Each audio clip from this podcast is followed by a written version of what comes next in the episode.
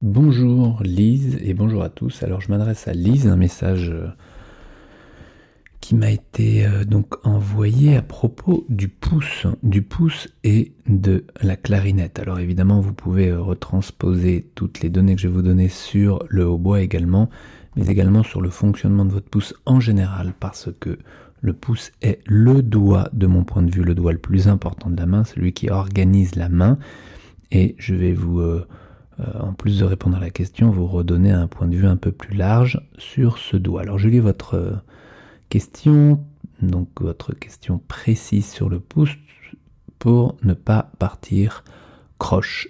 Alors, euh, sur le sujet, effectivement, la clarinette appuyée sur le bout de mon pouce droit, j'ai de longs doigts et en tassant l'endroit d'appui de mon pouce tout en permettant à mes autres doigts d'être confortables et d'arriver sur les bonnes clés, la clarinette appuie sur la jointure entre la première et la deuxième phalange du pouce.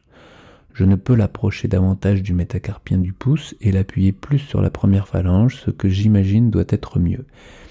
Est-ce que c'est correct que l'appui soit sur la jointure et suffisamment pour que les bons muscles stabilisateurs du pouce soient sollicités et éviter que ce soit le muscle long qui part du coude qui euh, supporte la clarinette comme avant? Je construirai là-dessus si c'est ok. Un grand merci, j'apprends tellement. Alors, votre question est déjà très précise en effet, c'est-à-dire que vous êtes déjà bien avancé dans euh, les modules.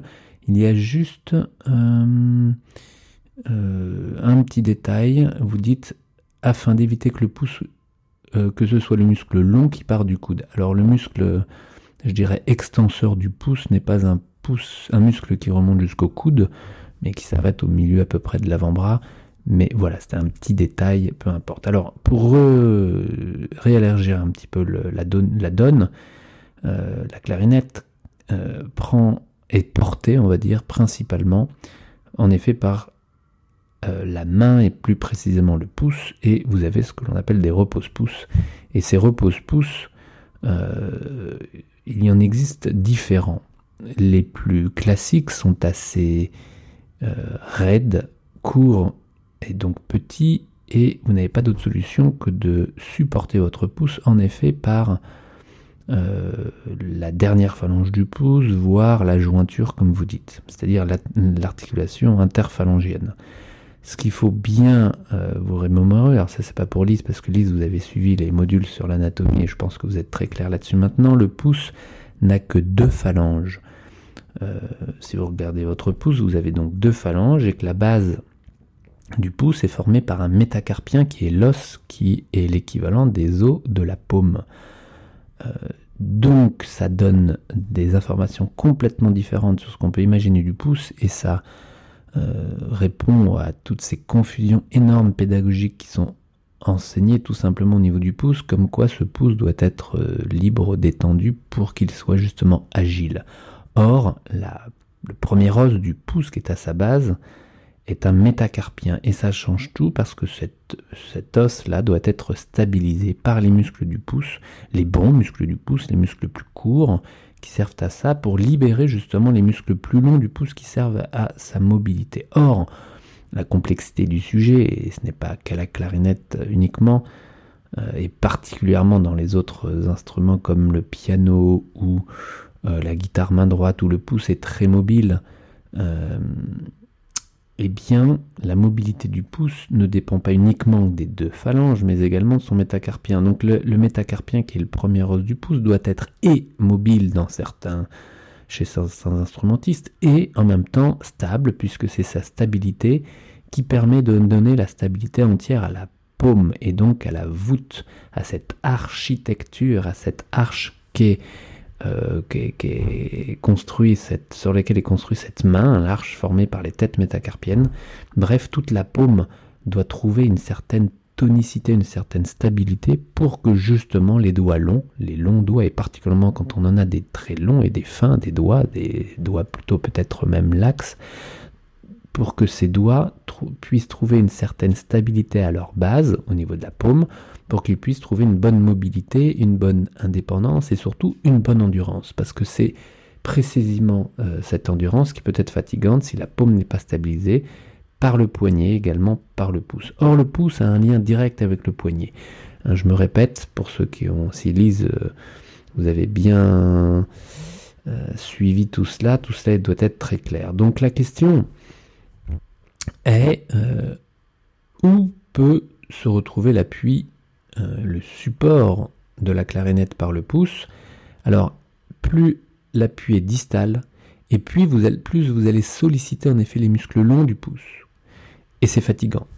Et en réalité, plus l'appui est proche de sa base, et plus ça va être ergonomique, moins fatigant, et éviter de solliciter les muscles longs du pouce. Alors, à la question est-ce que sur la jointure, et vous me parlez bien entre les deux phalanges et non pas sur la métacarpophalangienne, euh, est-ce que c'est euh, déjà pas mal? Oui, je pense que c'est déjà beaucoup mieux que sur le bout du pouce. Maintenant, si vous pouviez reculer encore un tout petit peu plus pour avoir un, accéder à, la jointure d'avant, alors avec votre repose-pouce, c'est peut-être pas possible, mais je sais qu'il existe un repose-pouce euh, mais extraordinaire que j'ai déjà conseillé à plusieurs reprises, qui est un peu coûteux, mais qui est euh, à double pivot, c'est-à-dire que ça s'installe sur votre clarinette habituellement, à, l'ancienne place.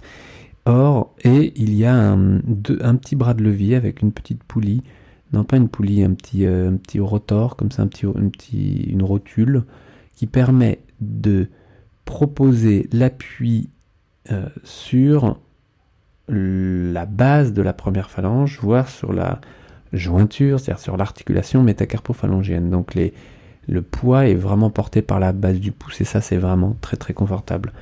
Euh, je vous donnerai le, nom de ce système. Il est plus coûteux, mais il est vraiment très confortable.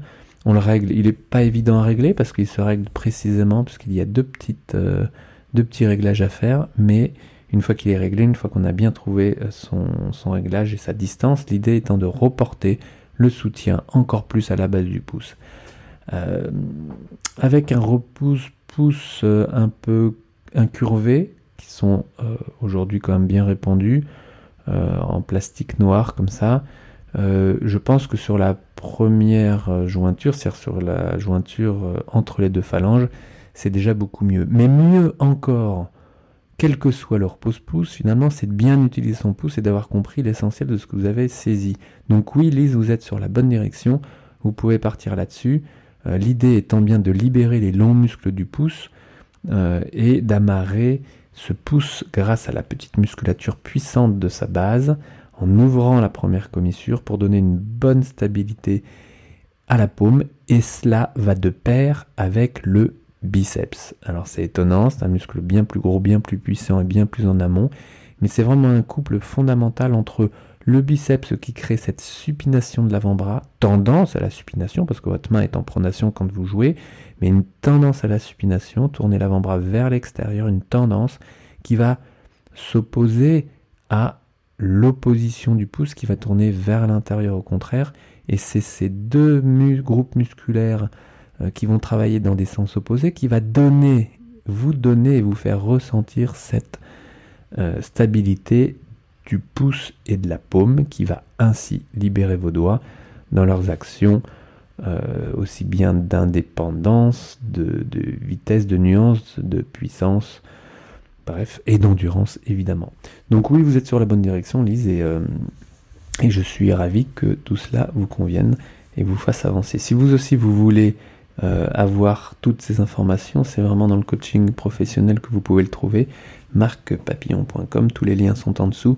Vous avez accès à près de 40 ateliers euh, un bon nombre de vidéos et d'audio autour de la préparation physique et mentale du musicien, région par région, et euh, tout y est, vous avez accès à tout, et je vous suis à distance par réponse vidéo comme celle-là ou à l'écrit, la, vidéo et l'audio en tous les cas est bien plus simple et plus facile à expliquer, même si je ne mets plus de visuel depuis quelque temps parce que euh, il y en a assez dans les vidéos formations.